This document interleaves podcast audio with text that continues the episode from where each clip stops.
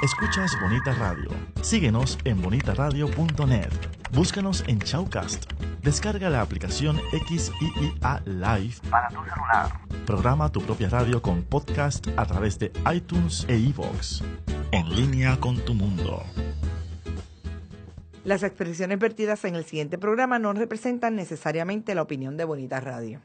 Las opiniones son exclusivas de sus autores. Fuerte aplauso, por favor.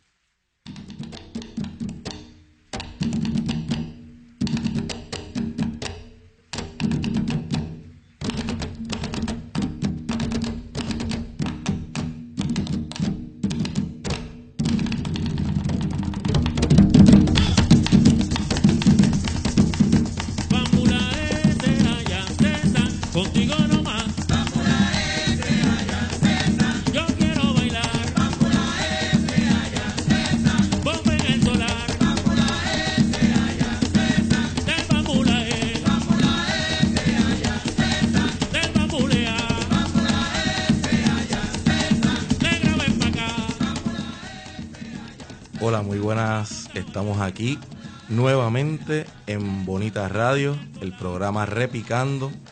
Y hemos tenido unos programas maravillosos.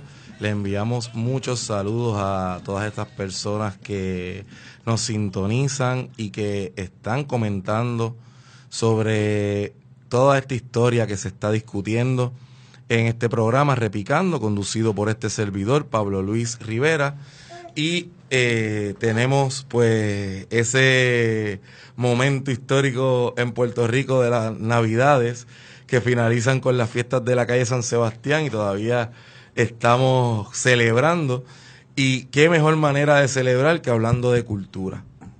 Hoy no es la excepción, nos visitan unos amigos eh, que los conocemos hace muchos años, hemos compartido en distintos proyectos, especialmente en San Diego, donde están radicados actualmente, y nos visitan con toda la familia, y eso para nosotros es un placer porque han seguido transmitiendo esas raíces culturales a sus hijos, a Surem y a Mauri, así que estamos bien contentos de tenerlos aquí, dos amigos que apreciamos mucho, una hermandad maravillosa y sobre todo unas personas que están trabajando un aspecto que consideramos vital, que es esa atención a los grupos que se están desarrollando en la diáspora hace unos años.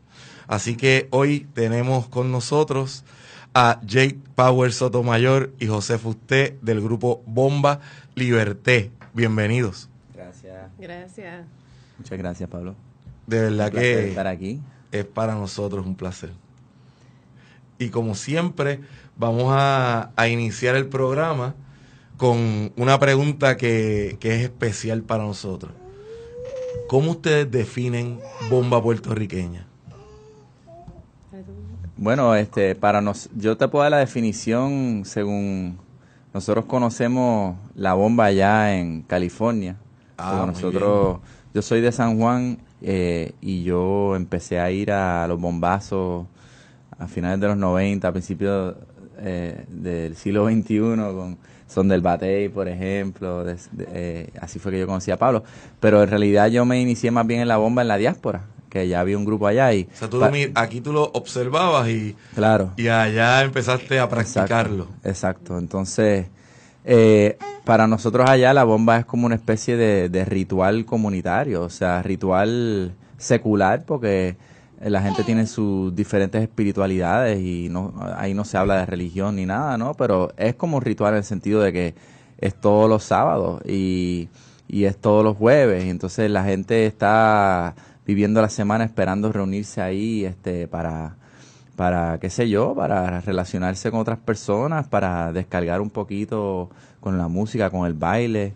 Este, y yo me imagino, o sea, eso es en el mundo moderno de nosotros allá, eh, pero yo me imagino que en épocas anteriores eh, sería algo parecido, ¿no? De que era una especie de, de, de junte para gente, pues, pues, verse, sentirse que son parte de, de- de una sociedad, este, hacer comunidad, este, y también soltar su, su, la carga que acumularon en la semana, ¿no?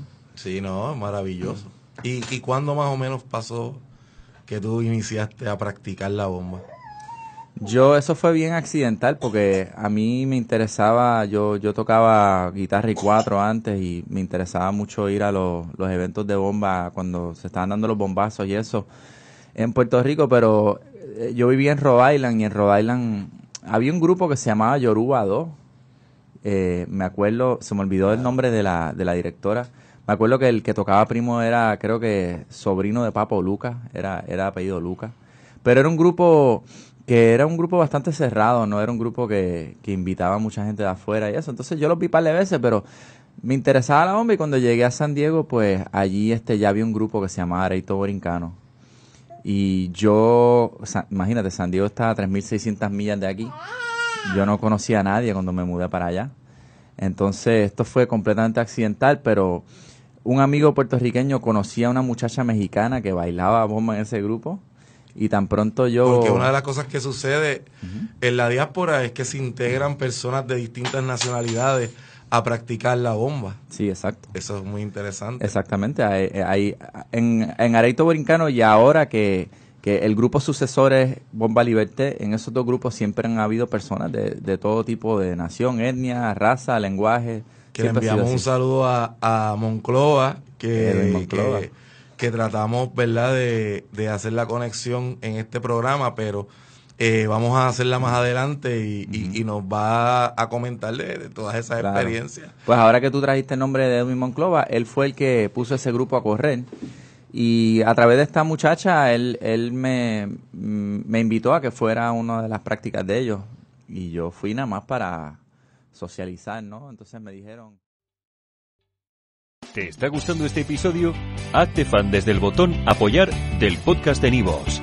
Elige tu aportación y podrás escuchar este y el resto de sus episodios extra. Además, ayudarás a su productor a seguir creando contenido con la misma pasión y dedicación.